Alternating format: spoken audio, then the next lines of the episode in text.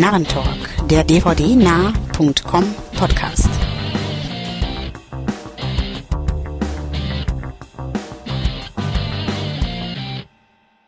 Ja, herzlich willkommen zum Narrentalk Nummer 18, dem Podcast von dvdnah.com im Internet.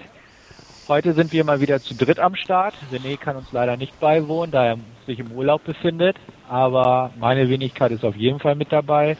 Ich bin Stefan, im Forum bekannt als STS und mir zur Seite stehen heute Abend.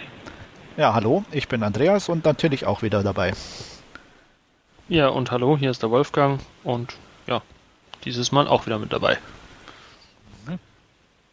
Ja, gemäß unseren, unseres gängigen Schemas, was es sich schon bewährt hat in letzter Zeit, fangen wir natürlich wieder mit einigen Trailern an. In diesem Fall sind es genau genommen zwei. Als erstes ein ja, Drama-Thriller-Gemisch, wie es aussah, namens Uncertainty. Was haltet ihr davon? Um, sehr interessant. Ähm, ich mag Gordon, wie heißt er, Levitt. ähm, diesen blöden Doppelnamen kann ich mir immer irgendwie nie merken. Und Joseph äh, Gordon Levitt. Genau. Und ja, wie gesagt, also ich fand die Idee ganz gut, das als, ich sag mal, Beziehungsgeschichte irgendwie laufen zu lassen. Im ersten Moment, als der Trailer losgeht, fühlte ich mich so ein bisschen an Lola Rent erinnert, keine Ahnung wieso. Aber mit diesem Münzwurf und dann beide in eine andere Richtung über die Brücke laufend. Ähm, und das Ganze dann irgendwie anscheinend ja noch verbunden mit so einem Thriller-mäßigen Handy-Geschichte wie bei Eagle Eye war das, glaube ich. Ähm, ja, Ja. also so eine Mischung irgendwo aus, keine Ahnung, Liebesdrama, Action-Thriller. Ganz genau sagen kann man es, glaube ich, nicht.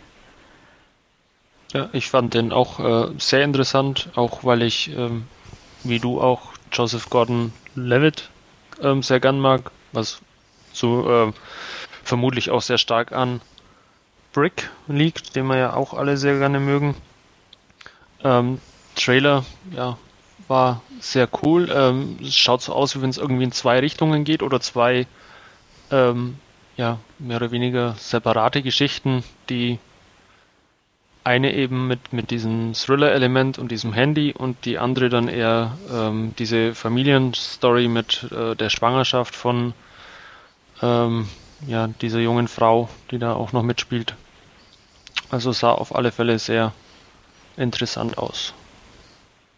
Ja, mir gefiel der eigentlich auch ganz gut. Nicht nur wegen dem New York-Setting, welches ich ja so gern schätze. Ähm, ich hatte das Gefühl, klar, durch die Zweiteilung des Trailers, die eine Hälfte wirkte actionreicher, rasanter, thrillermäßiger, die andere dramalastiger, auf jeden Fall. Wie das Ganze denn im Film nun umgesetzt ist, ob die zwei Hälften sich so voneinander unterscheiden oder ob es doch ein harmonisches Ganzes ergibt, bleibt natürlich abzuwarten. Aber an sich fand ich das auch sehr gut. Die, den Hauptdarsteller sehe ich auch ganz gern und die weibliche Hauptdarstellerin sagte mir persönlich nichts vom Namen her und auch das Gesicht kam mir nicht bekannt vor. Aber ansonsten netter Trailer. Auf jeden Fall kann man sich ansehen. Vermutlich nicht im Kino, aber wird im Auge behalten. Sagte euch die Darstellerin irgendwo was? Ja, Nee, überhaupt nichts. und soll, solltet ihr aber. hast du vor Wieso? kurzem, weil du die vor kurzem gesehen hast. Oh. Nein, nicht, äh, äh, Wolfgang hat die gesehen, nicht du. Oh, Echt? okay. Ja, und zwar ist auch es peinlich. der Wolverine, Ah, X-Men. Wolverines Love X-Men, ja, genau. Interest. Ja, genau, okay. genau. Hm. Also, von daher. Ich hab, Da musste aber auch aber erst wesentlich älter. nach Ja, überlegen. Da sah sie aber wesentlich älter aus in, in Wolverine, oder? Täusche ich mich da? Äh, ich sag mal so, in, in dem Film, also in dem Trailer sieht sie natürlicher aus. Also in Wolverine war sie halt schon, denke ich, auch eher ein bisschen mehr geschminkt und alles und, und äh, Ja. spielt ja auch einen ganz anderen Typ. Ähm, von daher, ja, ich würde nicht sagen älter, aber definitiv sehr anders. Und ich musste auch erst überlegen, woher ich sie kenne. Und ähm, ja, habe dann auch nachgeguckt, weil ich es eben auch wissen wollte, weil ich mir dachte, ich, ich habe die irgendwo schon gesehen, ja. Und aber wie gesagt, wirkt natürlich schon echt anders in dem, in dem Trailer. Aber ich denke, wir sind uns Ja. einig, also dass man den gut mal gucken kann. Ja, Ja, denke ich auch. Ähm, ja, unser zweiter Trailer heute geht in etwas andere Richtung, aber ich denke, da werden wir uns auch einigermaßen einig sein können darüber. Und zwar geht es um The Expendables. Ähm, ja, Sylvester Stallones Nachfolgeprojekt zu Rambo, kann man sagen. Wieder spielt er die Hauptrolle, wieder führt er Regie, wieder ist es ein Actionkracher. Ähm, diesmal hat er nur eine ganze Garde alter Haudegen aus der Vergangenheit, aus den 80ern und 90ern um sich versammelt, mit denen er zum Teil schon öfters gearbeitet hat. Unter anderem Jet Li, Jason Statham, Mickey Rourke, Gary Daniels, Dolph Lundgren, Eric Roberts und noch ein paar andere, die ich gar nicht aufzählen möchte, um den Rahmen im Rahmen zu belassen. Aber nun gut, es geht um eine Söldnertruppe, die irgendwie ein südafrikanisches Land befreien will oder so ähnlich. Ähm, auf die Handlung wird es da, denke ich, nicht so ankommen, sondern mehr auf, ja, die Schauwerte, möchte ich mal sagen. Ich persönlich freue mich sehr auf den Film und ehe ich ins Detail gehe, überlasse ich euch mal die ersten paar Stimmen dazu.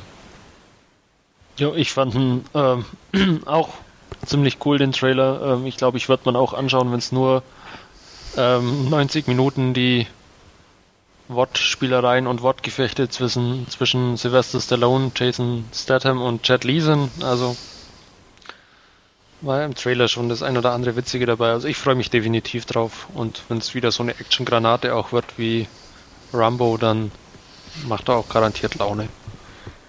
Ja, also ich würde sogar so weit gehen äh, und sagen, es ist für Action-Fans ein Must-See, absolut. Ähm, allein wegen der Garde, also muss man unbedingt sehen.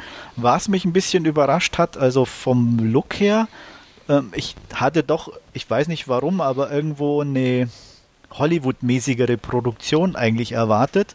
Und rein von der Optik wirkt er dann doch schon eher so ein bisschen, ich weiß nicht, ob absichtlich schon eher so Richtung B-Action-Film irgendwo ein bisschen. Ja, ist ja auch von Millennium Films, oder? Ja, aber ich meine, halt, wenn Stallone mit dabei ist, Rambo sah ja auch anders aus in dem Sinne. Und ähm, Klar, ja. Also ich denke mal, am Budget oder so soll es ja dann vielleicht nicht unbedingt allein liegen. Aber deswegen, wie gesagt, ist ja nicht negativ gemeint. Also im Gegenteil, es passt ja irgendwo. Aber es hat mich halt überrascht, weil ich eben mit einer reinen Hollywood-Produktion irgendwo gerechnet hatte. Ja, der sieht also wirklich wie so ein B-Film aus, wie ein etwas größerer B-Film. Ähm, ja, Millennium Films, die haben ja auch Rambo gemacht, die haben auch Filme wie Black Dahlia oder so gemacht. Also ich denke, daran kann man es nicht so ganz festmachen. Aber es trifft schon ganz gut dieses alte 80er Jahre Söldnergeschichten und wie auch immer. Ähm, ein bisschen überrascht war ich auch. Diese Uniformen, die sie tragen, fand ich auch hm, beim ersten Mal gucken ein bisschen gewöhnungsbedürftig. Und auch so dieser schwarze Schauspieler, dem sie gegenüberstehen, dem Rebellenführer, da, der hat auch so ein bisschen Overacting betrieben, fand ich. Also es wirkt alles nicht so glatt wie eine Hollywood-Produktion, aber durchaus in einem positiven Sinne. Wie Wolfgang gemerkt hat, die Wortspiele, äh, das Ganze ist halt so, es wirkt recht homogen, das Ganze auf eine interessante Weise, gerade für die Leute, die im Prinzip mit solchen Actionhelden aufgewachsen sind und jetzt einfach die Chance bekommen, die alle mal einen Haufen zu sehen.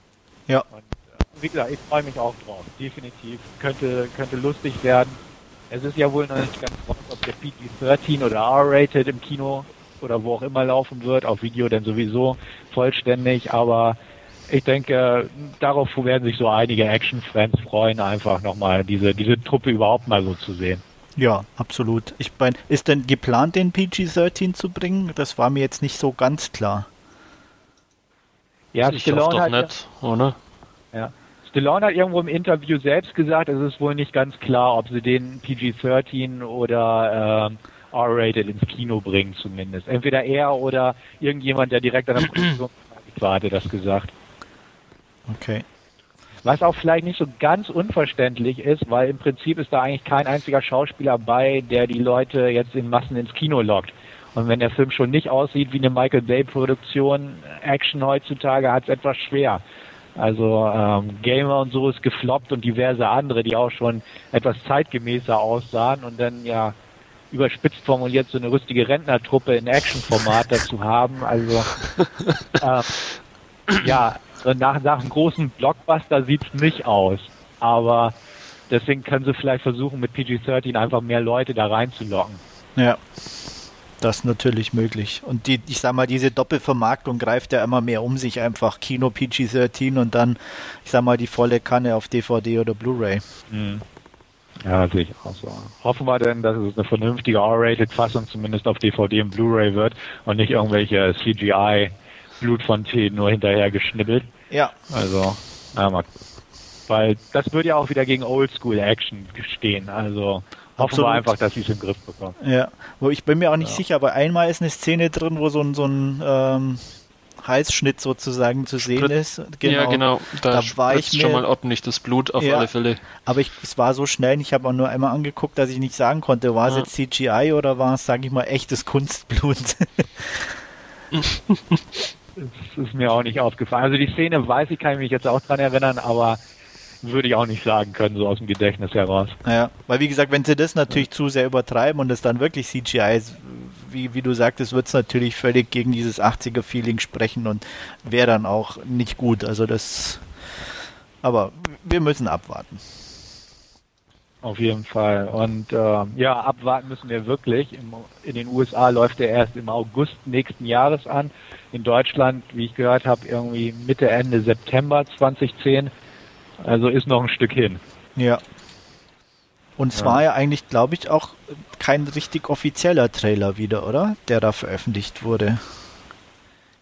Oder nee, war, war das? Promo-Trailer stand. Aha. Mhm. Okay. Ein offizieller Trailer kann es auch nicht sein, weil der darf maximal 2 Minuten und 30 Sekunden lang sein. Okay, gut. Stimmt. Alles klar. Aber ja, ist so. Ja, war mir ist, nicht ist so traurig, aber das sind irgendwie so die, die MPAA-Richtlinien, ähm, dass ein Trailer nur 2,30 gehen darf und nicht darüber. Ja. Das und wusste ich nicht. Wir haben ja auch nicht haben bekannt. die ja alle immer ungefähr die gleiche Länge. Aber trotzdem ja. schaffen sie es irgendwann mal den ganzen Film in 2 Minuten 30 zu verraten. Ja. ja. Das stimmt. Ja. Nee, schön. Also da herrscht auch wieder Einigkeit, dass wir uns den auf jeden Fall angucken werden. Und was wir denn so jetzt individuell voneinander in letzter Zeit geguckt haben, kommt in unserer Rubrik Last Scene zum Vorschein.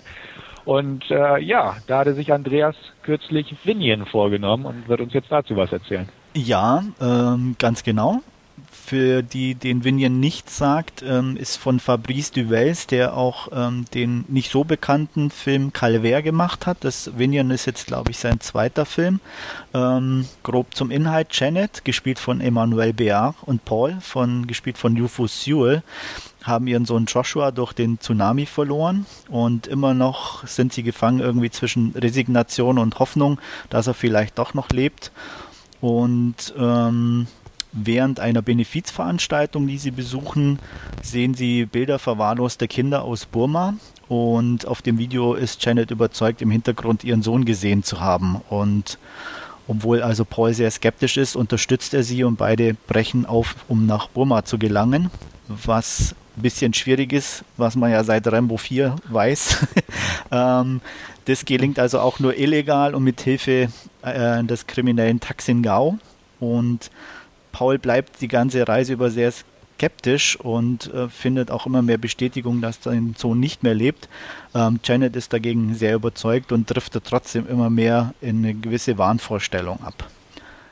Ja, soviel zum Inhalt. Ähm, optisch sehr hervorragend umgesetzt, muss man ganz klar sagen. Die Blu-ray ist auch, ich habe die UK Blu-ray, hat ein sehr gutes Bild. Ähm, die Bilder von Thailand und Burma, ich nehme an, dass es nur Thailand ist. Ich habe jetzt nicht nachgeguckt, weil Aufnahmen Burma aus offensichtlichen Gründen nicht möglich sind, sind also wirklich ganz hervorragend. Obwohl es sehr schöne Bilder sind und ähm, auch, auch wirkt immer alles ein bisschen wirklich düster und depressiv. Es regnet sehr viel, was auch ähm, ein zentrales Thema irgendwie ist. Also Wasser spielt natürlich bedingt durch den Tsunami eine sehr große Rolle. Ähm, Bangkok äh, sind am Anfang halten sie sich in Bangkok auf, sind super Sequenzen dabei.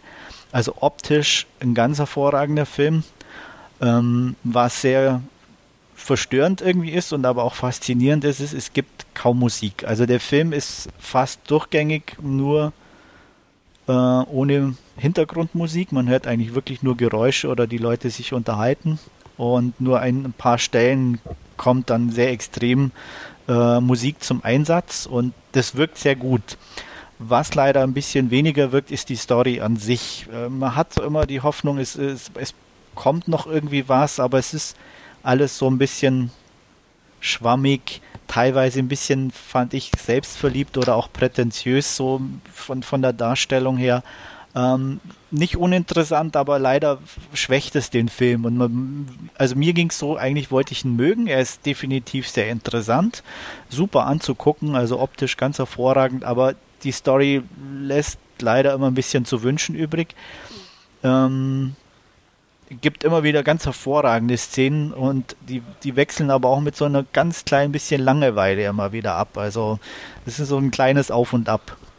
Ähm, nichtsdestotrotz kann man den sicher angucken. Ich würde ihn auch nicht direkt empfehlen, aber wer sich für sowas interessiert, definitiv mal einen Blick riskieren. Also ich würde ihm ja sieben von zehn Punkten beziehungsweise Narrenkappen hat er sich, denke ich, auf jeden Fall verdient.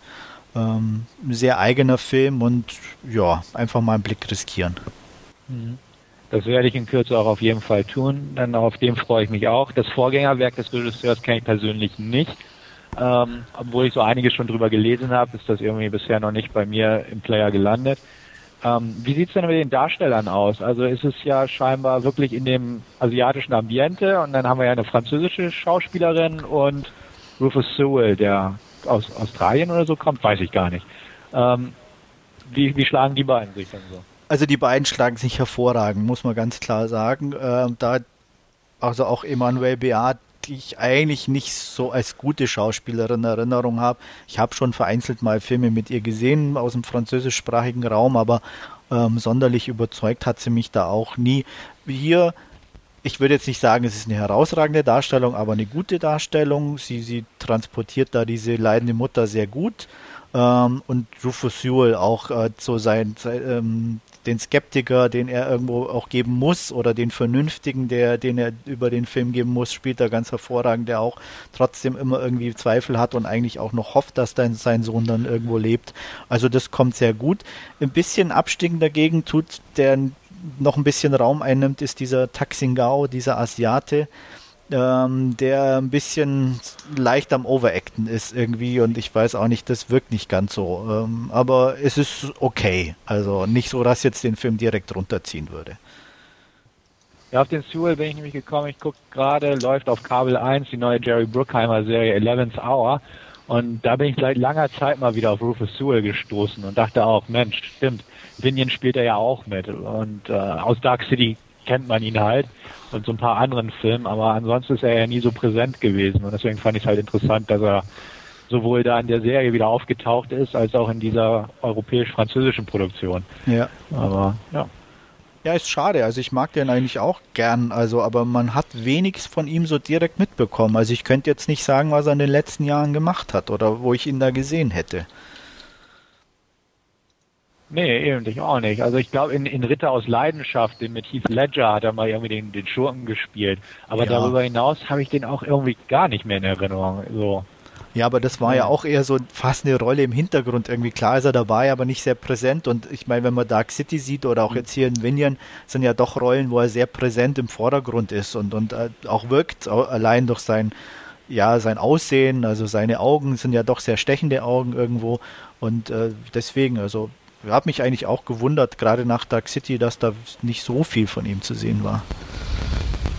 Mhm. Ja. Ja, und Wolfgang, ist das ein Film für dich oder eher weniger? Ähm, ich glaube eher weniger. Also sagt mir jetzt nicht so zu. Ich werde den, glaube ich, mal außen ja, vor lassen, beziehungsweise deine Meinung dann auch abwarten. Also es ist irgendwie schwierig. Ja, werde ich auf jeden Fall mal berichten. Ja, ist, glaube ich, gut, wenn man mehrere Meinungen über den Film einholt, auch von Leuten, die, die, ich sag mal, die man kennt, weiß, wie die so ticken, äh, weil es ist definitiv kein Film, den man irgendwie direkt empfehlen kann.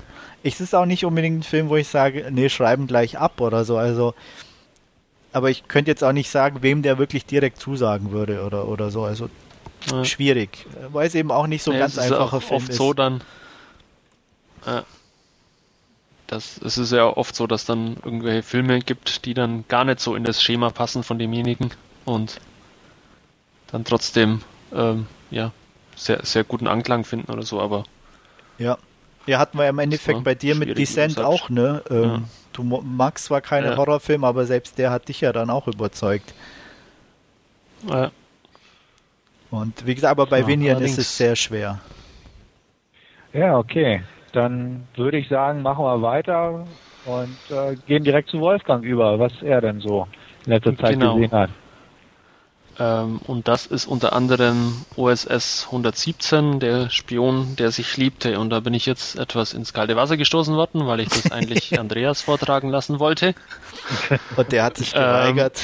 Ähm, da, der hat sich geweigert und jetzt muss ich das eben ähm, den Film kurz vorstellen. Also es geht um einen ja, sehr selbstverliebten französischen Geheimagenten in den 1950er Jahren. Ähm, der eben nach ja, Kairo versetzt wird, um da eben ähm, das Verschwinden von einem Kollegen beziehungsweise auch einen Waffendeal aufklären soll.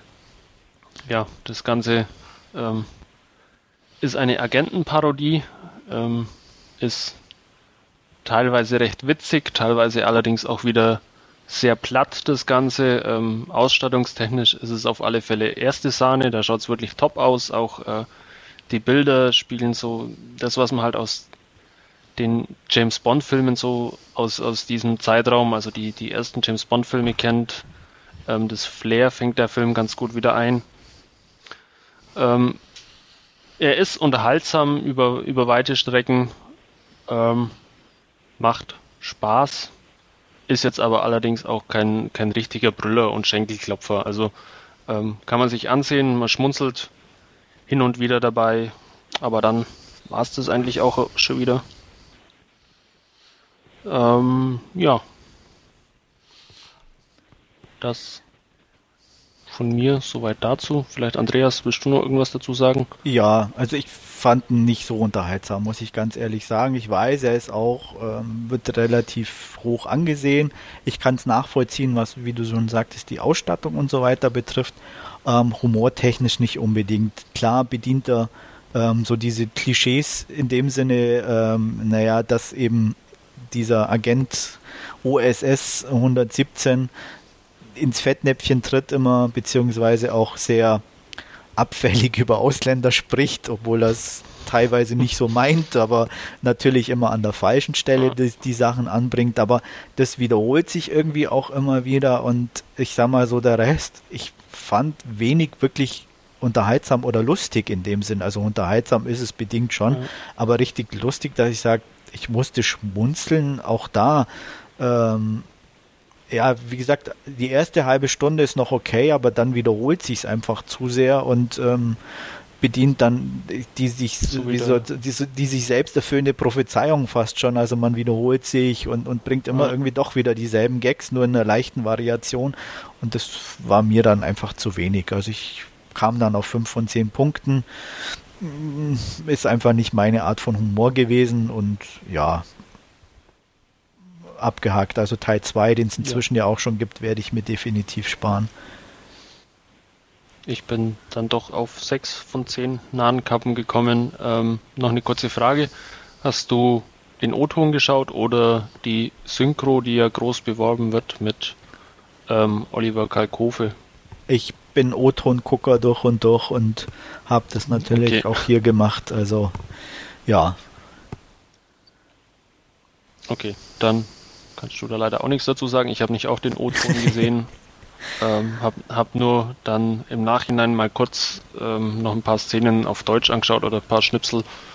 Ähm, ja, ist wohl eher peinlich auch die Synchro wie wirklich geglückt, trotz Oliver Kalkofen, der ja eigentlich doch durchaus Talent hätte auch für sowas.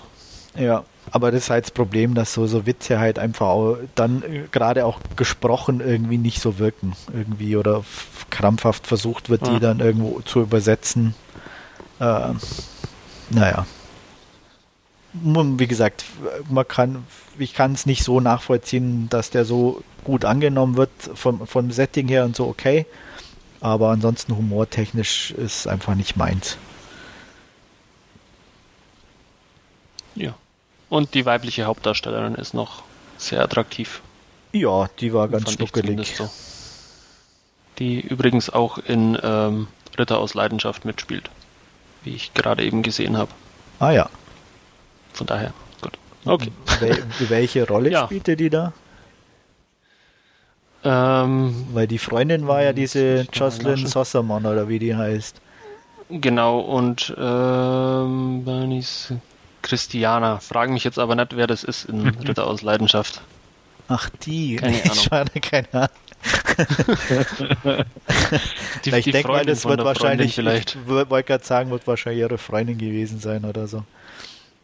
Also, ich, keine Ahnung, ich weiß ja. es nicht. Okay. Ja, dann des Weiteren habe ich noch gesehen die Jagd nach dem goldenen Buddha. Das ist ebenfalls eine ähm, Agentenparodie, dieses Mal aber aus Korea und nicht aus Frankreich. Ähm, Im Originalton heißt der ganze Film Dachima Wali. Das ist auch der Name des Agenten, äh, um den es hier geht. Ja, ähm, der soll eben eine Buddha-Statue wieder zurückbeschaffen, ähm, in der eine geheime Liste mit koreanischen ähm, Geheimagenten enthalten ist. Das Ganze spielt Mitte der 40er Jahre. Ähm, und es äh, verschlägt ihn eben bei der Suche nach diesem goldenen Butter in die Mandschurei, wo ihm dann auch wieder zahlreiche chinesische Gangster gegenüberstehen. Ähm, klingt ein bisschen ähnlich inhaltlich wie ähm, The Good, The Bad, The Weird, wo es ja auch um, um Koreaner in der Mandschurei geht. Ähm, spielt auch ja, nicht, nicht im ähnlichen Zeitraum, aber ähm, ja, ein bisschen später. Es hat auch so ein gewisses Western-Flair, was eigentlich überhaupt nicht passt zu den Agentenfilmen, beziehungsweise zu einer Agentenparodie. Ähm, das Ganze ist von Ryo Seong-wan, der eben auch Arahan und äh, The City of Violence gedreht hat und von daher hätte ich mir eigentlich ja recht ordentliche Unterhaltung erwartet, wo auch actiontechnisch ein bisschen was geboten ist. Ähm, leider wurde ich dahingehend ziemlich enttäuscht. Ähm, Film ist trotz seiner kurzen Laufzeit von gerade mal 95 Minuten dann doch ziemlich langatmig, ähm, musste mich dann doch mehr oder weniger durchquälen. Er hat ein paar witzige Sequenzen, ein paar Sachen sind einfach absolut dämlich, also muss man nicht gesehen haben. Wer Fan des Regisseurs ist, kann mal ein Auge riskieren, aber ähm, man verpasst auf alle Fälle nichts. Von meiner Seite dafür vier von zehn Nahenkappen. Ja, ich denke mal, den werdet ihr beide auslassen. Ja. Äh, ja. okay. Obwohl ich ja Arahan mag, ähm, aber. Ja, das, äh, mir ging es eben auch so, weil ich eben The City of Violence und Arahan eigentlich sehr gern mag oder ganz, ganz gut fand und dann war es doch ein halber Rückschlag jetzt, äh, das Ganze. Vor allem, weil die Trailer auch ein bisschen was anderes versprachen. Da ging es wirklich auch eher in die Richtung Agentenparodie, wie es eben OSS 117 dann war jetzt und ähm, der Film selber an sich ist aber dann eher so ein, so ein Pseudo-Western, der eben ja dann die ganze Zeit irgendwo in der Wüste spielt und äh, wo eben diesem goldenen Butter hinterhergejagt wird. Also nicht wirklich toll. Hm. Gut, ähm, was ihr aber vielleicht auf keinen Fall auslassen solltet, ist John Rabe. Das ist dann meine Nummer 3.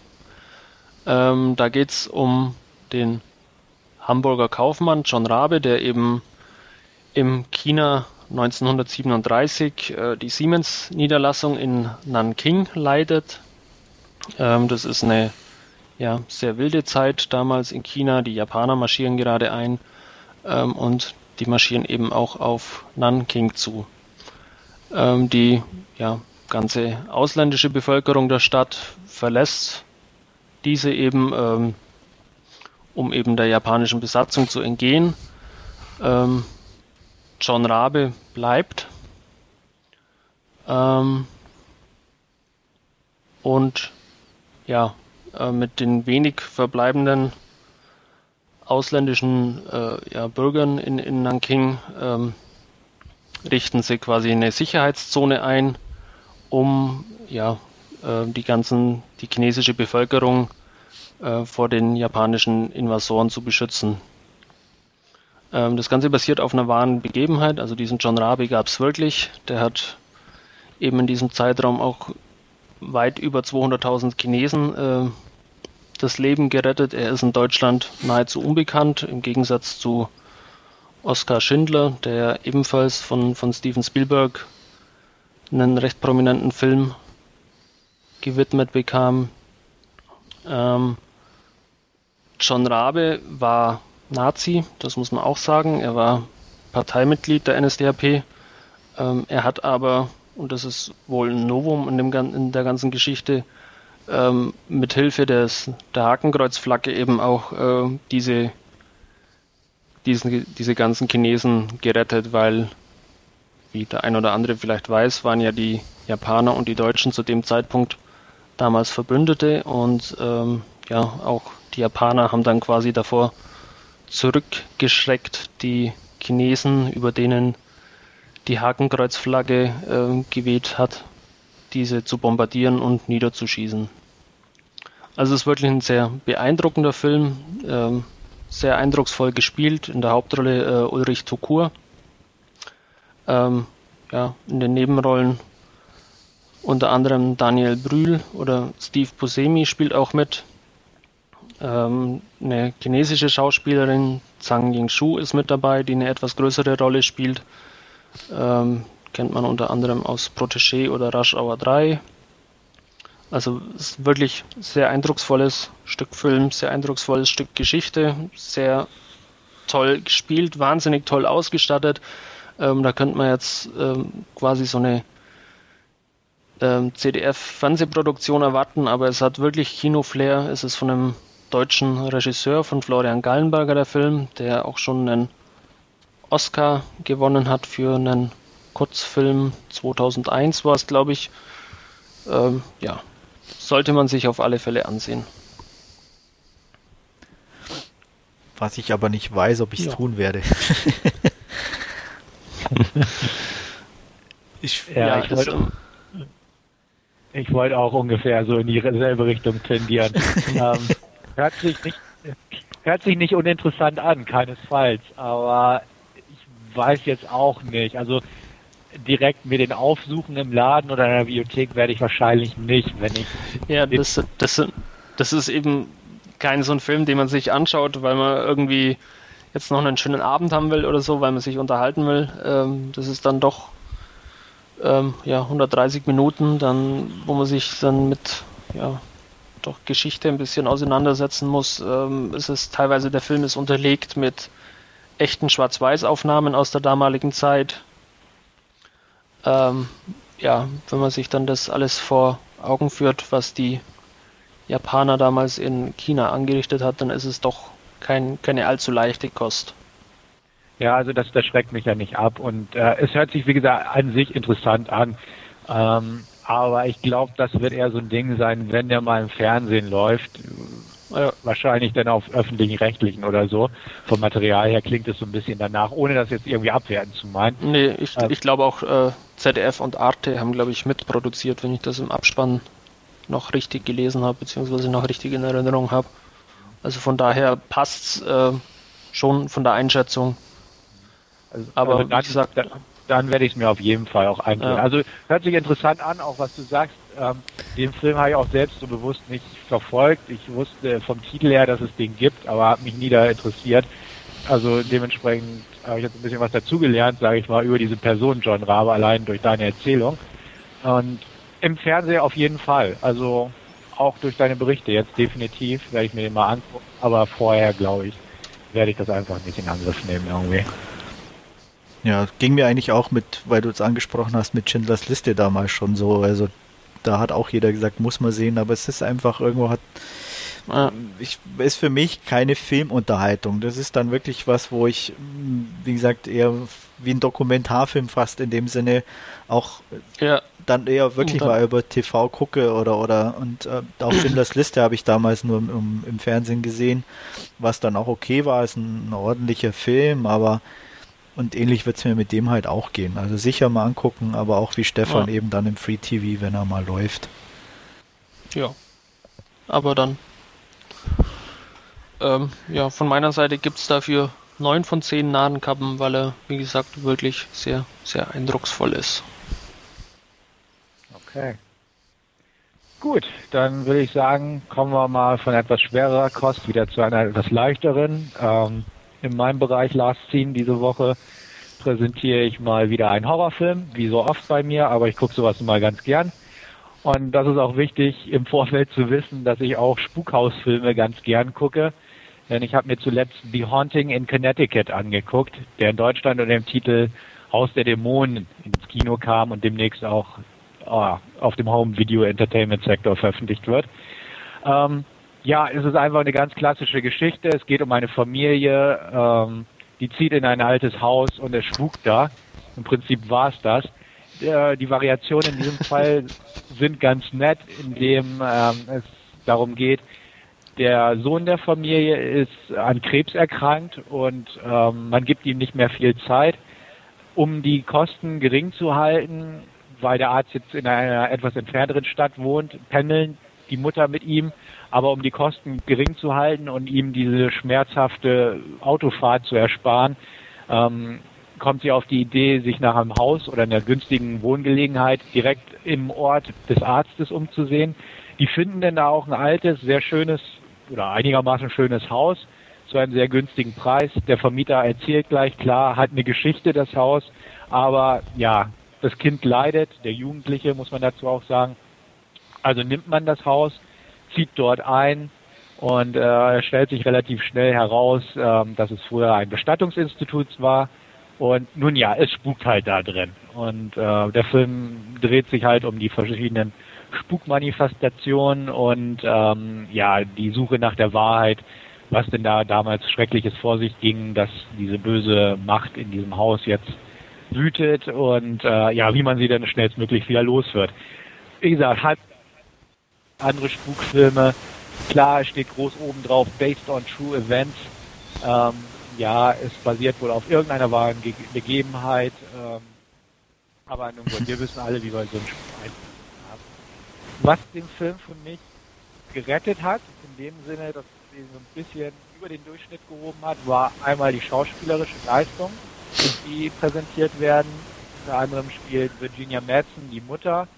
Ähm, Kyle Garner spielt den Sohn, den kennt man zum Beispiel aus äh, Veronica Mars, ist im Moment ganz gut im Geschäft mit ähm, Jennifer's Body, demnächst im Nightmare on Elm Street Remake. Der spielt den leidenden Sohn ziemlich gut und Virginia Madsen ist auch eine starke Schauspielerin, die die leidende Mutter verkörpern kann. Ähm, durch diese Thematik sterbender Sohn, Mutter zwischen Hoffen und Verzweifeln, zusätzlich in diesem Ambiente kommt halt da eine starke Komponente auf emotionaler Basis noch ins Spiel, was auch sehr gut funktioniert. Ähm, es gibt noch zwei weitere Kinder und ein drittes Kind, das glaube ich ein Hausmädchen war oder so, Kinderhilfe. Also sind einige Kinder im Haus. Ähm, und der Vater, der wird gespielt von Martin Donovan, eigentlich auch ein recht bekannter Schauspieler, der hat so ein bisschen, ja, die, die undankbarste Rolle des Films. Er ist halt der Vater, der sein, seine Emotionen nicht so ganz zeigen will und stattdessen ein bisschen zum Alkohol greift. Ist ein bisschen undankbar das Ganze, aber nun gut. Ähm, die Spukmanifestationen sind gewohnt hochwertig für eine Produktion, die im Kino läuft heutzutage, sind gut gemacht. Die Bildersprache schwankt zwischen gediegen 80er Jahre und so ein bisschen dieses alte Amityville-Feeling und dann moderne, ja, Manifestationen des Bösen, also schnelle zwischengeschnittene Images, aber halt nicht so flashy, wie man es vielleicht aus Dark Castle Produktionen oder so kennt. Ich fand das eigentlich eine ganz gute, ausbalancierte Basis hat mir sehr gefallen. In einer Nebenrolle spielt auch äh, Elias Kotias aus God's Army 1 und diversen anderen Filmen ein ähm, ebenfalls an Krebs erkrankten Pastor, der zur Hilfe gerufen wird. Ist eigentlich auch die ganz klassische Rolle, kennt man auch schon aus Amityville. Aber durch dieses Ganze mit dem sterbenden Sohn und starker Mutter und so hat, wie gesagt, eine gute emotionale Basis, der Film. Ansonsten nichts Neues. Gefiel mir eigentlich gut. Ich würde knappe sechs Narrenkappen vergeben, also knappe sechs von zehn, einfach weil ich nie gelangweilt war. Der Film geht zügig von A nach B, ähm, verlässt sich viel auf Jumpscares, die auch durch die Musik generiert werden oder einfach recht platt ins Bild gerückt werden. Sie funktionieren, sie sind aber nicht originell, wie das ganze Konstrukt im Prinzip. Und ähm, wie ich eingangs erwähnte, ich mag Spukhausgeschichten und ähm, die funktionieren auch. Und der Film an sich, wie gesagt, Haunting in Connecticut lief auch ganz gut. Es soll wohl demnächst irgendwie eine Fortsetzung oder zumindest eine inoffizielle Fortsetzung geben, die denn The Haunting in Wisconsin oder sowas in der Art heißt. Also man kann das durchaus weiterführen. Es klingt blöd, ist es wahrscheinlich auch, aber ähm, einfach weil dieser Genre halt beliebig variieren. Und wenn es denn zumindest so solide und brauchbar ist, wie in diesem Fall, ähm, ja, dann lasse ich es auch einfach noch durchgehen. Mit einer Wertung überhalb, knapp überhalb des Durchschnitts. Und äh, ja, ist okay, kann man sich angucken. Muss man nicht im Kino sehen, aber verschwendete Zeit wieder auch anders aus, meiner Meinung nach zumindest. Ich weiß nicht, Andreas als auch Horrorfan, ich glaube zwar nicht, aber ich frage dich mal, steht er bei dir auf dem Plan irgendwie? Nee, ich hatte ihn am Anfang, also als so die ersten Sachen rauskamen über den Film, auch, auch dieses wirklich sehr gute Poster mit dieser, mit diesem Ektoplasma sozusagen, ähm, war ich schon definitiv interessiert. Als ich dann mehr über die Geschichte erfahren habe und auch so ein paar Details, da habe ich mir das dann doch eher wieder, ja, ich sag mal, verkniffen, da mir den anzugucken. Das war, ich weiß nicht, also ich kann es mir nicht vorstellen, dass er mir gefällt. Ist vielleicht ein bisschen vorurteilsbehaftet, aber ich weiß es nicht. Also wenn ich das nämlich auch richtig verstanden habe, so von den, wie du schon sagst, die, diese Spukhaus-Sachen, ich bin jetzt nicht so der Riesenfan von und auch eben in Kombination mit dem kranken Kind und so, äh, nee, das gab es schon so oft, beziehungsweise, ja, muss ich nicht haben. Obwohl, wie gesagt, ähm, Karl Gardner, der Schauspieler und auch die Figur im Film, ist halt nicht Kind, er ist ein Jugendlicher durch und durch. Also es geht nicht in diese Kinderecke, sondern er ist halt der Jugendliche. Es gibt halt noch zwei kleinere Geschwister, die noch rumtouren. Aber er ist an sich ein Jugendlicher, der halt nur körperlich und seelisch auch gezeichnet ist. Der Vers Film versucht übrigens so ein bisschen in die Richtung zu gehen, anfangs, ähm, dass die Ärzte sagen, durch diese ganzen Therapien, die er gerade durchläuft, dass es zu Halluzinationen und so kommen kann. Ähm, klar, wer zwei Filme dieser Art gesehen hat, lässt sich dadurch natürlich nicht lumpen oder täuschen. Ähm, es sind schon übernatürliche Einwirkungen, die da zum Tragen kommen. Aber der Film versucht so ein bisschen auf dieser Schiene zu reiten. Vielleicht um auch diese wahre Geschichte, äh, dieses, diesen Slogan zumindest irgendwie verkaufen zu wollen.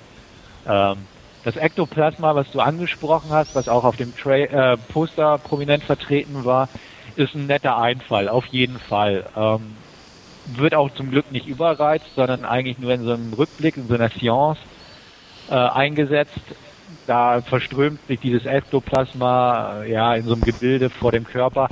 Ist nett gemacht, ist atmosphärisch, finde ich ganz gut, aber ist jetzt auch nicht so der große Wurf. Also wenn das so das Interessanteste war, was du im Vorfeld äh, sagen kannst, dann ist es für dich wahrscheinlich wirklich nicht. Ja ist denn so, dass, ähm, wie ich gehört habe oder wie du auch jetzt angesprochen hast, dass diese Halluzinationen denn wirklich nur von ihm wahrgenommen werden oder sehen die alle?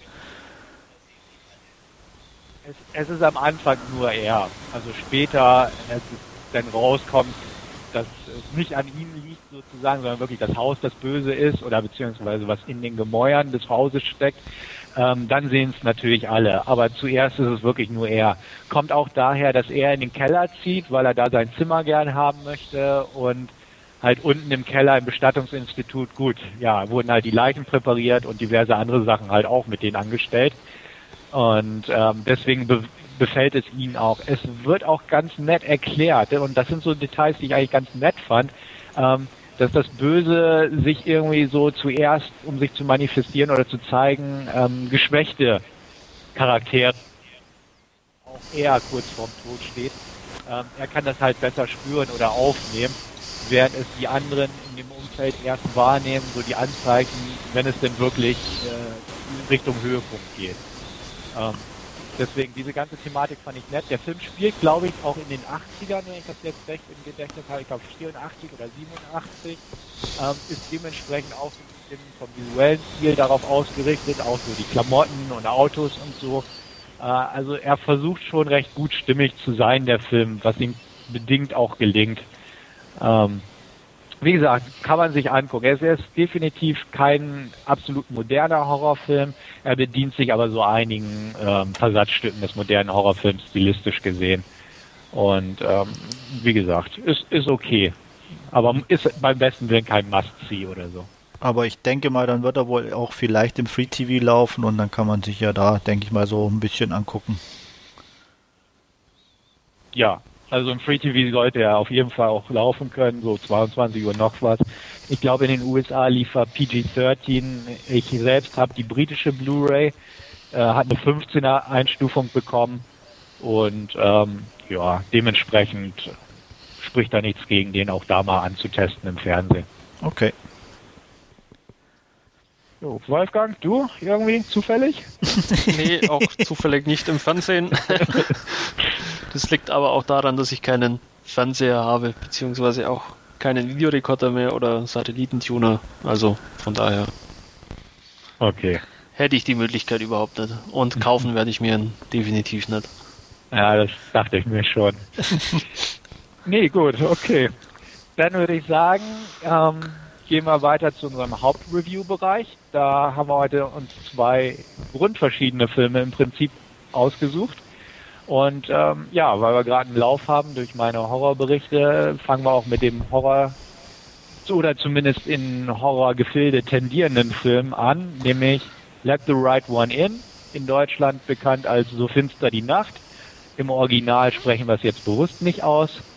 Und ja, möchte einer von euch vielleicht eine kurze Inhaltsangabe abliefern oder sowas? Ja, ähm, habe ich vorbereitet. Und zwar ähm, beschreiben Sie Jahr 1982. Oskar lebt mit seiner alleinerziehenden Mutter in einer Trabantensiedlung in ähm, Stockholm, also sehr plattenbaumäßig.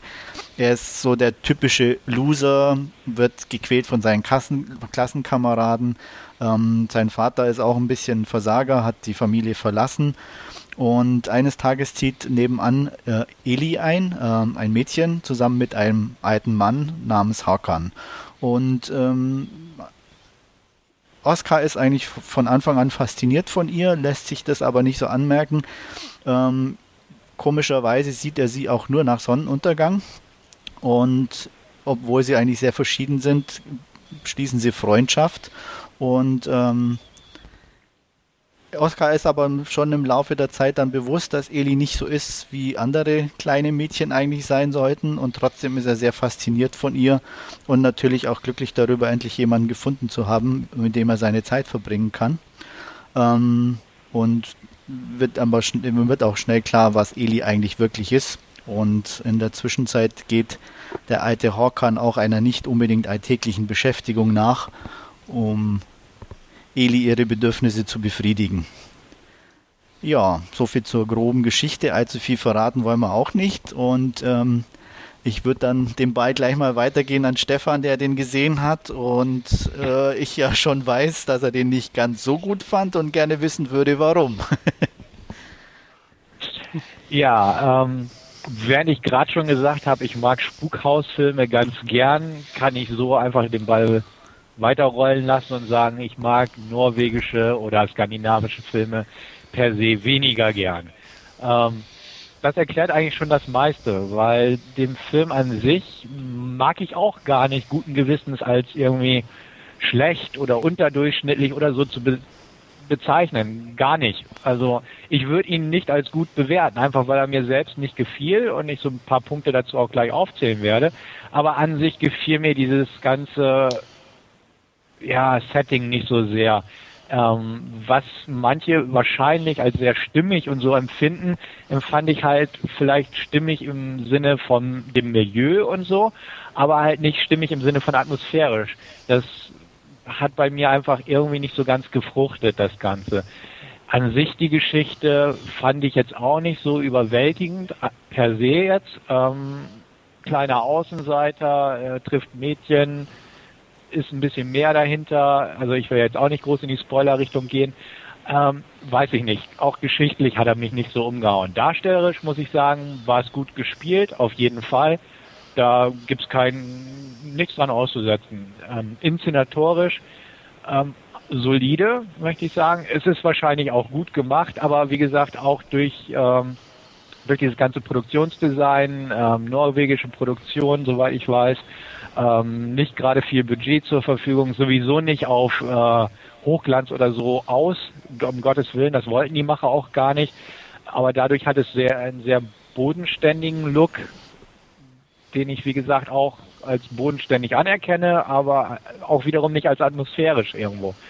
Ähm, was den Film so ein bisschen für mich runtergezogen hat oder so, war einfach, er hatte nicht so genau die Ansätze, wo ich mich jetzt irgendwie dran festbeißen könnte und sage, das war cool oder das, das war gut. Ähm, weiß ich nicht. Es fehlte mir irgendwie, weil es, es war so manches. Es, ich kann es schwer in Worte fassen. Ähm, ich weiß nicht, vielleicht erzählst du einfach mal, Andreas, was du so gern an dem Film mochtest und ich kann da vielleicht irgendwie gegensteuern. Aber es fällt mir einfach schwer, den Film, wie gesagt, irgendwie negativ zu kritisieren bzw. zu besprechen. Es ist einfach so dieses Gesamtkonstrukt, was mir einfach irgendwie nicht so wirklich zusagte. Ja, ist eigentlich, sag ich mal so, das, was, wenn ich jemand den Film empfehlen würde, auch mit anfügen würde, du musst ähm, skandinavische Filme mögen, weil er spiegelt natürlich genau schon das wieder, was du gerade sagst. Andererseits ist es halt auch so, ich meine, ganz normal oder bedingt auch durch die äh, äh, Möglichkeiten einfach, dass das Geld nicht so zur Verfügung steht. Ähm, ich glaube, der hatte ein Produktionsbudget von irgendwie um die drei Millionen Euro, was ja ein Maßstäben eigentlich verdammt wenig ist. Und ich finde, dafür sieht er verdammt gut aus. Klar, er spielt in den 80er Jahren in einer Trabantensiedlung. Es ist ein skandinavischer, also ein schwedischer Film. Dadurch wirkt alles sehr steril, sehr kühl. Ähm, was dem Film aber halt auch einfach meiner Meinung nach zugute kommt, weil es ist diese, diese, es ist Schweden, es ist Winter, diese, diese Kälte, die Stille, ähm, nicht nur eben draußen, sondern eben auch eigentlich in den Menschen selber, ähm, die, die, die, die Oscar umgeben oder zumindest das Gefühl, das er eben davon hat. Und in dem Moment kommt jemand, der eigentlich sehr kalt ist, in, in dem Sinne, und aber ihm eine Wärme entgegenbringt, die sonst keiner macht. Und ich glaube, das eigentliche Problem, beziehungsweise warum vielleicht auch der Film nicht so für viele wirkt, weil viele auch einen reinen Horrorfilm erwarten. Und es ist eigentlich gar keiner, sondern für mich, ähm, ich sag mal, jetzt zu sagen, das ist ein schwedischer Kinderfilm, wirkt vielleicht auch blöd, aber man, man muss, glaube ich, auch eher was mit Astrid Lindgren und ich sag mal Michel aus Lönneberger oder die Kinder von Bullerbü anfangen können, um da auch da in der Richtung noch was rausziehen, weil es ist gar nicht so weit weg davon, sage ich jetzt irgendwo mal. Nur halt die düstere Variante davon. Und ähm, ja, wie gesagt, für mich war er einfach sehr viel, hat, hat macht der Film einfach sehr viel richtig. Äh, in der Beziehung der beiden, in der Beziehung zur Außenwelt. Es sind so, so viel kleine Details, die, die mir gefallen oder die ich super finde.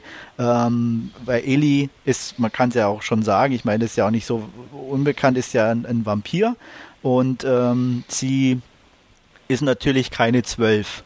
Und allein zum Beispiel in zwei, drei Szenen, wo das eben auch ganz kurz visuell umgesetzt wird, ohne dass man es richtig wahrnimmt, finde ich super.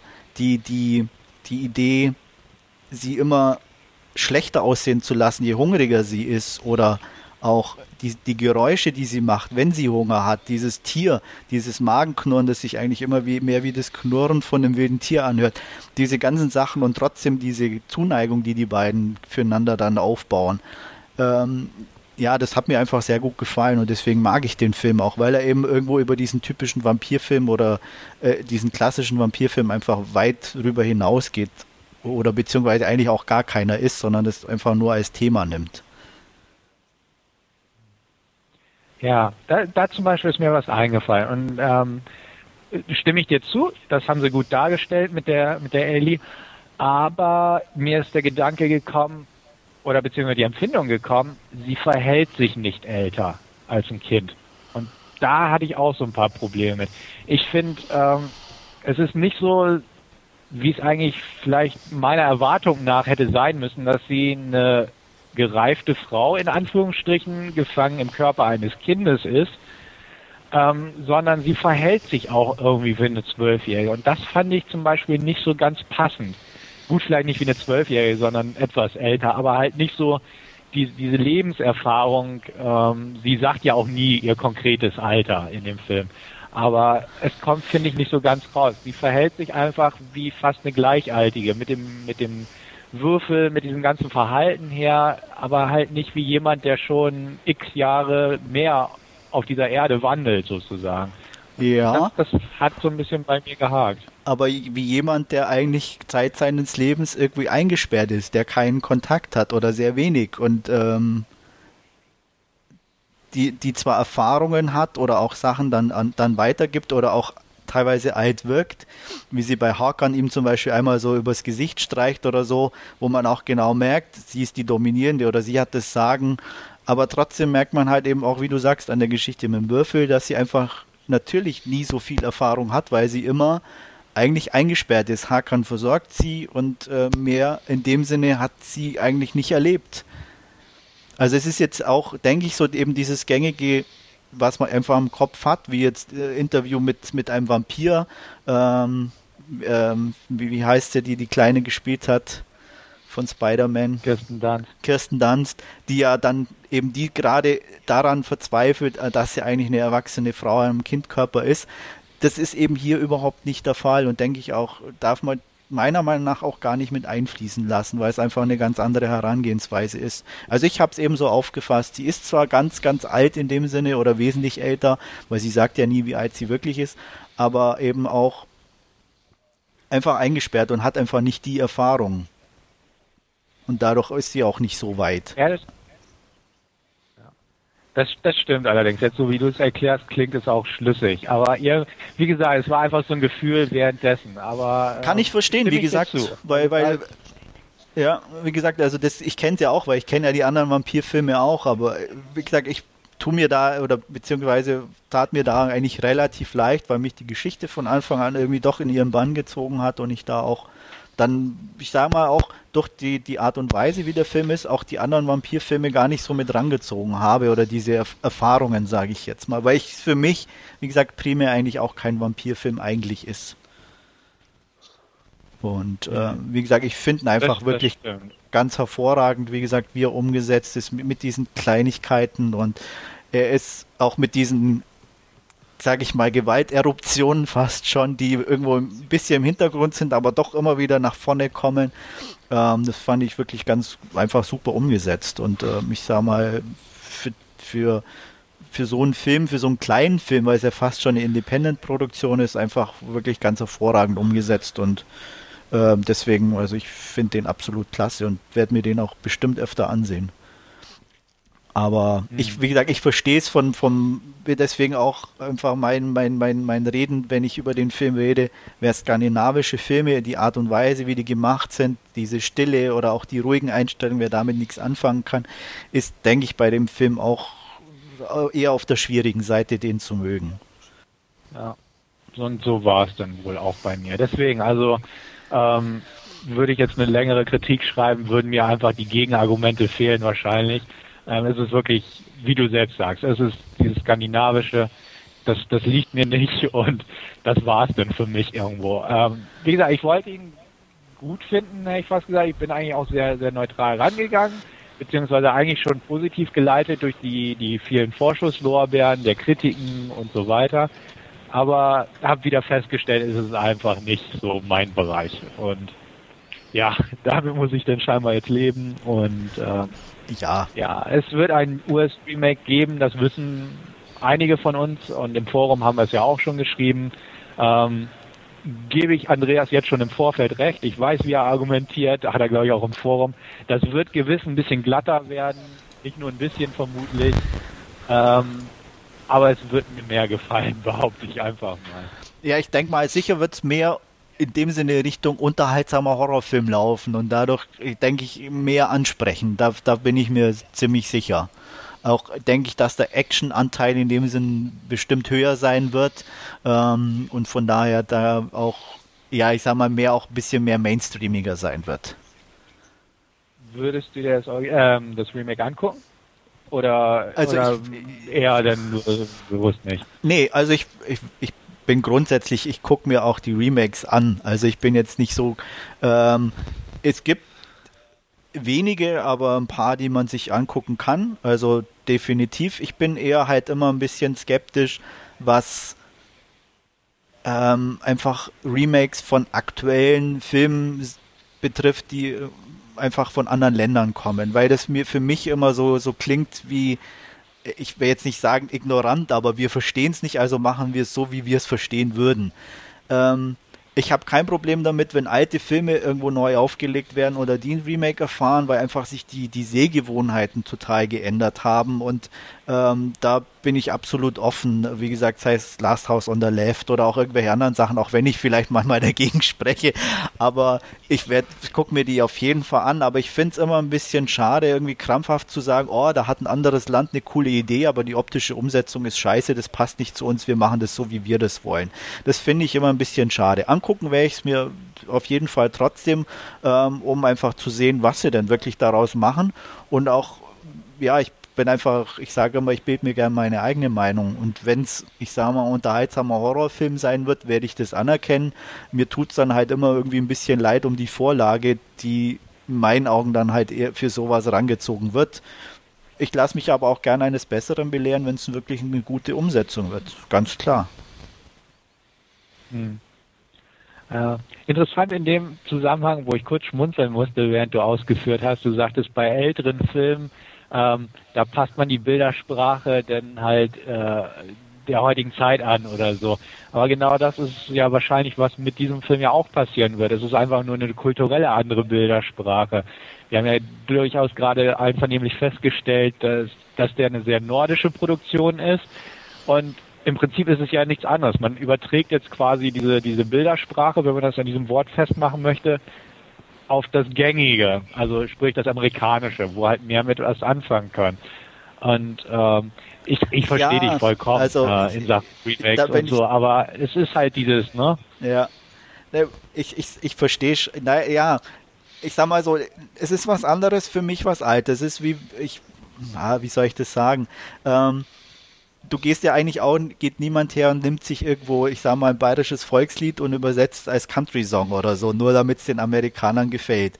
Ähm, also so, so, übertrieben gesagt, aber das machen die aber mit Filmen. Aber ich sag mal, alte Musikstücke akzeptierst du eher, wenn da irgendwo ein, ein Remake gemacht wird oder eben eine neue Sprache umgesetzt wird. Da schimpfen zwar auch viele, aber es ist irgendwie eine andere Art, dann eher auch, äh, sage ich mal, um den Film zu honorieren. Aber ich habe halt, wie gesagt, einfach bei ausländischen Produktionen einfach das Gefühl, vor allem eben gerade, weil es, ich sage mal, schon eine amerikanische Eigenart ist, alles, was uns nicht in unser Bildsystem passt, passen wir an. Und das machen kaum andere. Ähm, das ist einfach das, was ich immer irgendwie schade finde. Und lustigerweise gerade in Amerika auch Let the Right One in sehr gute Kritiken bekommen hat, super auf Festivals gelaufen ist ähm, und da eigentlich auch relativ viel Geld eingespielt hat für seine Verhältnisse. Und das ist eigentlich auch das, für mich, um dann nochmal bloß einen Satz noch dazu, es ist immer das Geld im Hintergrund, aber da bei so Sachen steht für mich dieses Dollarzeichen immer noch viel mehr im Vordergrund. Das ist eigentlich, dass es denen oft gar nicht mal darum geht, das Remake zu machen, sondern einfach um nochmal die Kohle abzugreifen. Klar wird der Regisseur versuchen, einen guten Film zu machen oder ein interessiertes Sujet, aber grundsätzlich die Idee basiert daher, wir wollen noch mehr Kohle daraus ziehen. Und das ist eigentlich dann irgendwo immer, mhm. äh, wo ich nicht ein Problem mit habe, aber was mich halt irgendwie immer ein bisschen ärgert. Hm. Ja, ist richtig, klar, ist ein Geschäft, sonst würden keine Remakes und auch wahrscheinlich die 80, 85 Prozent der Filme sowieso nicht gedreht werden. Ja. Es geht nur ums Geld, logisch. ähm, andererseits, äh, man sieht es ja auch, auch in Deutschland oder wo auch immer, ähm, die amerikanischen Produktionen ziehen halt mehr Leute in die Kinos, so oder so. Ganz also klar. Also würde man würde man die parallel starten lassen und die Leute vor die Wahl stellen, äh, könnte man denken, wie es da aussieht. In den USA, in den USA ist es ja noch krasser, weil man halt äh, meistens auch keine Synchro zur Verfügung hat. Also das kommt ja noch dazu, diese Sprachbarriere. Ähm, dass die Originalfilme meistens gute Reviews bekommen, war ja auch schon immer so bei The Ring über, über Puls oder wie auch immer. Ähm, klar, ist es ein Geschäft, man versucht auch naja gut, wie gesagt, der Nebeneffekt ist für manche, die das Original kennen und so, ähm, können vielleicht was Neues drin entdecken. Meistens ärgert man sich drüber. Klar, äh, im Gegensatz zu meiner Wenigkeit, ich mag die Remakes oftmals halt lieber als die Originale. Aber ähm, manchmal wird es auch so, dass man durchs Remake aufs Original einfach aufmerksam wird. Ähm, das auf jeden Fall. In diesem also Fall mag es wiederum. Ja. Ja. Ähm, was ich was ich fragen wollte, dieser Film basiert doch auf einem Roman. Sehe ich ja, das richtig? Ganz genau. Hast du den gelesen oder so? Danach, ja. Also ich habe zuerst den Film gesehen und danach das Buch gelesen. Gibt es da schon irgendwelche Unterschiede, wo man sagen könnte, man könnte so ein bisschen äh, fürs Remake vielleicht so draus schöpfen? Also ich sag mal so, wenn man es ganz krass sieht, ähm, würde ich sagen, gibt es zwei Punkte, wo sich die äh, ein, entweder, wenn die beide jetzt in dem Film umgesetzt werden würden, ähm, würde es bei der einen Geschichte einen Riesenaufschrei geben und eine äh, totale Empörung in Amerika. Und bei der anderen wäre es wahrscheinlich der mhm. gory Horrorfilm schlechthin, weil das Buch geht natürlich definitiv weiter und schlägt auch extremere Richtungen ein. Also ich finde den Film sehr gut umgesetzt. Es ist auch der, der Drehbuchautor ist der, der den, den Roman auch geschrieben hat, also der hat es selber adaptiert und ähm, hat eben ein paar Sachen weggelassen, die auch schon fürs TV nicht unbedingt geeignet sind oder auch für Video, definitiv. Also, ich meine, ich kann okay. die eine Geschichte kann man ganz klar an, äh, sagen, weil die eben im Buch drin ist. Äh, Hakan ist im Buch ein Pädophiler und er ist eigentlich nur deswegen mit Eli zusammen. Mhm, und okay. ähm, das kommt halt im Buch also ganz krass rüber auch. Also ähm, was natürlich so definitiv im Film nicht umsetzbar ist oder auch selbst äh, ist, im, selbst in dem Film, ich sag mal, für Europäer sind ja da relativ offen, es ist ja nicht so offensichtlich in dem Sinn, warum er das eigentlich tut. Und ähm, hm. aber wie gesagt, im Buch ist es ganz eindeutig und ähm, ich bin mir sicher, das wird auch in der, im amerikanischen Remake nicht aufgegriffen. Ähm, Im Buch, was, was, was im Buch auch noch ist, was ich denke, was sie vielleicht machen könnten, ist es blutiger teilweise und ähm, gerade mit Hakan geht es noch einen Ticken weiter oder wird, wird ne, noch, der hat noch eigentlich eine größere Rolle. Die könnte ich mir vorstellen, dass die ein gefundenes Fressen ist für fürs amerikanische Remake. Ähm, aber es kann auch sein, dass es relativ eins zu eins umsetzen. Also ich weiß es nicht. Aber es ist Spielraum auf jeden Fall noch da. Okay. Ja. Wolfgang? Ja, es klingt jetzt auf alle Fälle im Nachhinein doch ganz interessant. Vielleicht hätte man doch anschauen sollen vorher, aber ähm, keine Ahnung, ich kann es ja immer noch nachholen. Also ich wollte sagen, vielleicht, Fall kannst dann ja mal ausleihen oder so. Guck einfach mal. Ähm. Äh. Also, ja, mein, du hast jetzt zwei Meinungen gehört und ähm, ich denke mal, irgendwo dazwischen wird sich halt jeder wiederfinden. Äh. Ähm, ja.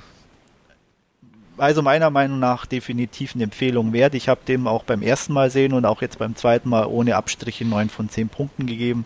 Ich mag den Film einfach, für mich funktioniert der hervorragend.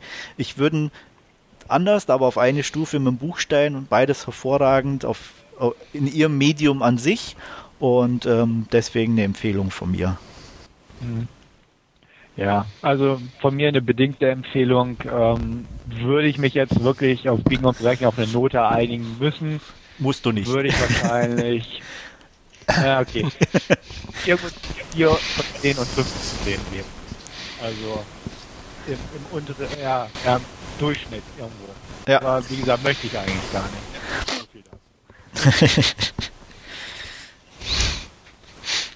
ja gut, okay, kommen wir vom nordischen europäischen Film wieder zum amerikanischen zurück.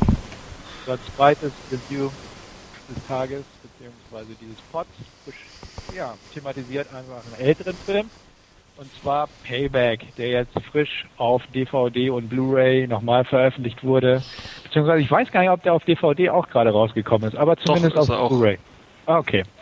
gut. Und zwar in gleichen zwei Versionen. Einmal in der Kinofassung und einmal im Director's Cut. Und ich glaube, Wolfgang hatte da eine kurze Inhaltsangabe zu.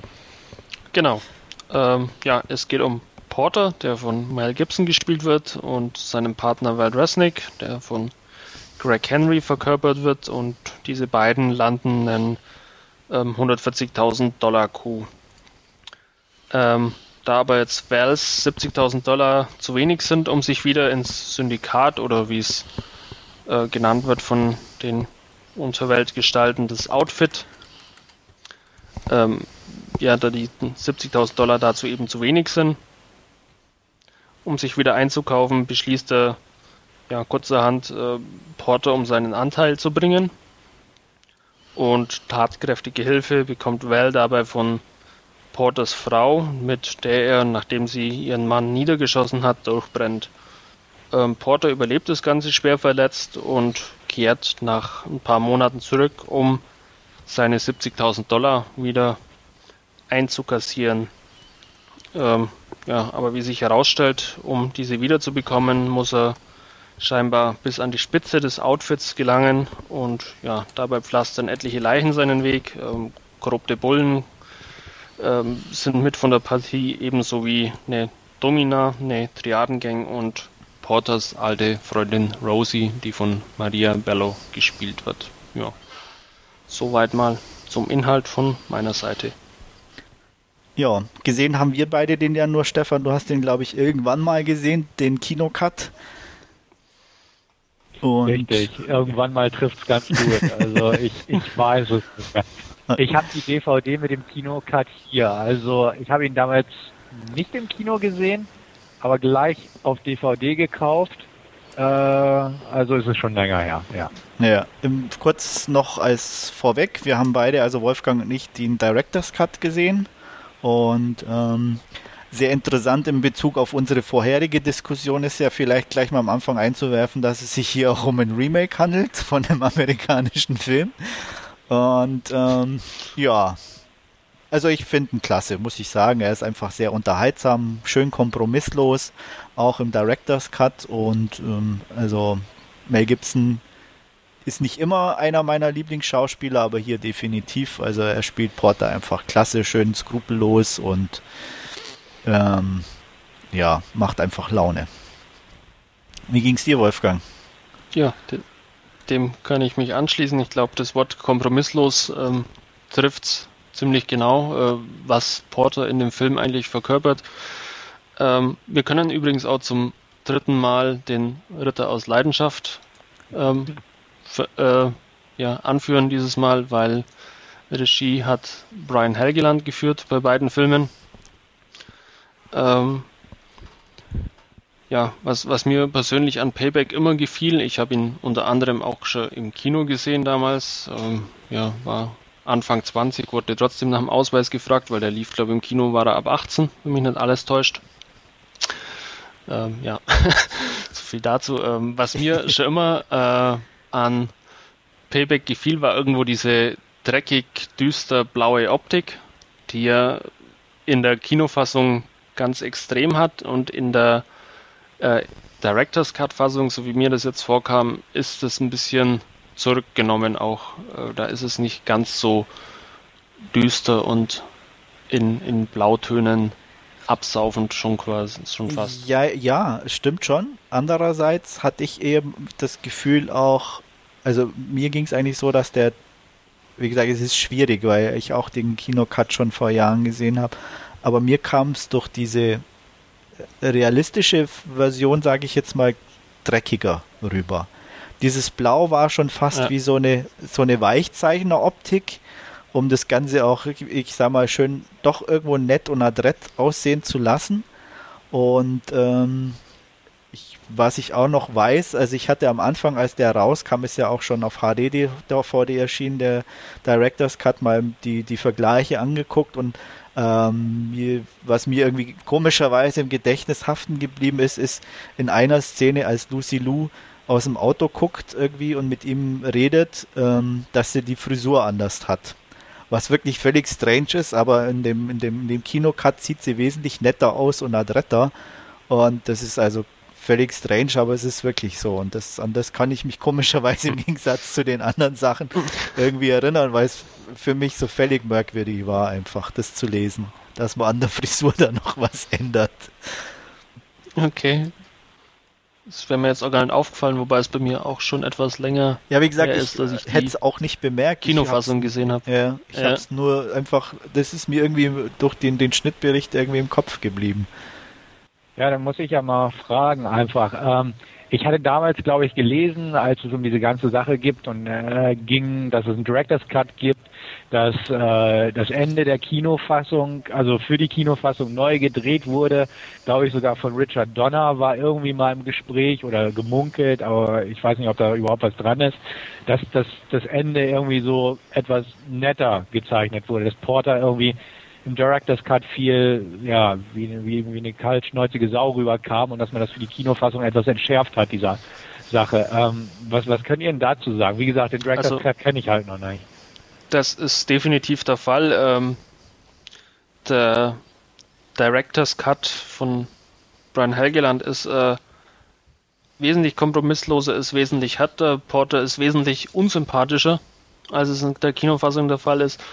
Und die Kinofassung, und das habe ich jetzt, ähm, ich habe gestern kurz auch noch in die Bonusbeiträge ein bisschen reingesehen. Der Film ist ja von 1999 und was quasi die Studios, also damals Warner und Paramount, erwarteten, äh, war eher so ein, ja, so ein Liesel Teil irgendwo, der eben ein bisschen äh, lustig und unterhaltsam ist. Und das ist ja auch die äh, Kinofassung. Das könnte, man könnte es fast ein bisschen als Vorläufer von, von Crank und Shoot 'em Up irgendwo bezeichnen, weil er ja auch einfach äh, da diese One-Man-Show abzieht und eben auch diese, ja, teilweise ähm, bitterbösen Kommentare aus dem Off kommen, die es im Director's Cut ebenfalls nicht gibt. Da ähm, wird alles direkt erzählt, also da gibt es äh, keine Stimme aus dem Off, die das quasi noch irgendwo mit kommentiert.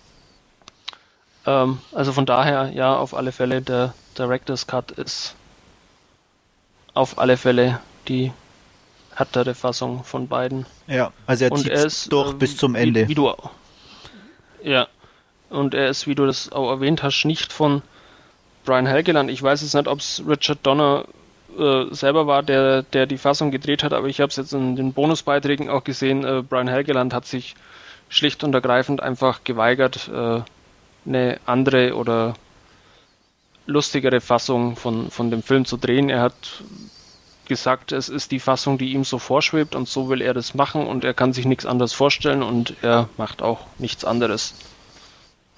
Und man muss auch sagen, soweit ich das noch im Kopf habe, ist es wirklich eine komplett andere Endfassung. Also das, der Schluss weicht schon Ja. sehr extrem voneinander ab. Also die haben auch eigentlich kaum was miteinander gemeinsam. Rein schon auch Ja. handlungstechnisch in- irgendwie. in- genau, in der Kinofassung kommt ja dann Chris Christopherson noch als, als Bronson dazu. Ähm, der ist im Director's Cut überhaupt nicht zu sehen. Da ist Vor allem da ist eine ähm, Frau. weit und breit keine Spur. Genau, da ist es eine Frau im Director's Cut und also der komplette letzte Akt ist ähm, unterschiedlich zum Director's Cut. Da gibt es nicht eine Szene, die sich irgendwo gleicht. Ja, ich bin gespannt. Also wie gesagt, ich werde mir auf jeden Fall angucken. Die Blu-ray ist auch schon bestellt. Äh, Ich hatte gehofft, dass sie rechtzeitig herkommt, damit ich sie auch hier mit besprechen kann mit euch, aber hat leider nicht geklappt. Ähm, bin ich gespannt und ähm, dementsprechend werde ich mir, denke ich mal, gleich mal den Director's Cut vornehmen und den anderen so aus dem Gedächtnis heraus vergleichen. Ob ich jetzt beide hintereinander weggucke oder so, das bezweifle ich, aber auf den Director's Cut bin ich durchaus gespannt, auf jeden Fall. Also ich würde auch sagen, es War sind auf alle Fälle interessant. ja, beides auch unterhaltsam Ja. auf, auf ihre Art und Weise. Also ich würde jetzt nicht sagen, die sind so, der eine ist so viel besser wie der andere. Es ist fast wirklich ein anderer Film auf eine gewisse Art und Weise. Und äh, ich tendiere ein bisschen mehr zum Director's Cut, einfach weil er dreckiger, kompromissloser ist und nicht so schön gebügelt. Und ja, dadurch, das mag ich einfach mehr. Es wirkt einfach ein bisschen rauer, das Ganze. Und Ja. ähm, liegt an mir eben mehr einfach wie, wie dieses glatt gebügelte. Wobei das immer noch relativ ist, weil Ja, selbst ich- der, die Kinofassung ja noch. Ja. Ja, Ich tendiere ein bisschen zur Kinofassung, weil mir ähm, dieses, dieses humorige, bitterböse irgendwo auch sehr entgegenkommt, also wo, wo ein bisschen dieses Augenzwinkern dabei ist, was ja im Director's Cut dann einfach nicht mehr vorhanden ist. Da ist ja auch gerade zu Beginn eine recht extreme Szene drin im Director's Cut, wo er ähm, seine Frau aufsucht und ähm, ja, ich weiß nicht, darf man spoilern oder darf man sagen, ich glaube schon. Ja. Ähm, wo er seine Frau dann eben auch regelrecht äh, verprügelt. Also das ist dann ähm, eben nur in dieser doch eher etwas härteren Director's Cut Version zu sehen. Ja. Aber sie hat ihn ja auch erschossen, also von daher ja, okay. ist es ja noch nett von ihm. Miststück. ja. nee, also es passiert ja auch gleich am Anfang, von daher ist es nicht, denke ich, nicht allzu viel gespoilert und ähm, ja. Und wie gesagt, eigentlich die, die Tat an sich ist ja aus dem Kinocut auch bekannt. Von daher. Aber es ist schon, wie gesagt, es sind schon erhebliche Unterschiede drin. Ähm, ich glaube, ich würde beiden irgendwo eine 8 von 10 geben. Ähm, beide auf eine gewisse Art und Weise unterhaltsam. Wie gesagt, Director's Cut ein bisschen dreckiger, ein bisschen mehr auf, für mich interessanter. Ähm, aber wer lieber humorvoll böse mag, dann ist, glaube ich, die, der Kinocut definitiv besser. Wer es nur böse mag, soll den Director's Cut angucken. Ja. Okay. Gut. Damit haben wir auch ja, die 18. Narrentag-Session hinter uns gebracht. Sehr angenehm hinter uns gebracht, denke ich mal einfach. Und ich hoffe auch für euch als Zuhörer. Ich kann mich von meiner Seite aus nur bedanken fürs Zuhören und hoffe, dass man sich an diesem Ort mal wieder hört. Ähm, dementsprechend sage ich schon mal auf Wiedersehen und bis zum nächsten Mal. Ja, auch von mir. Alles Gute, bis in zwei Wochen. Ciao, ciao. Ja, und dann letztendlich auch von mir. Ähm, vielen Dank fürs Zuhören. Kritik, Narrentalk, wie üblich, der dvd-nah.com Podcast. Oder via E-Mail an podcast.dvdnah.com und bis zum nächsten Mal. Tschüss.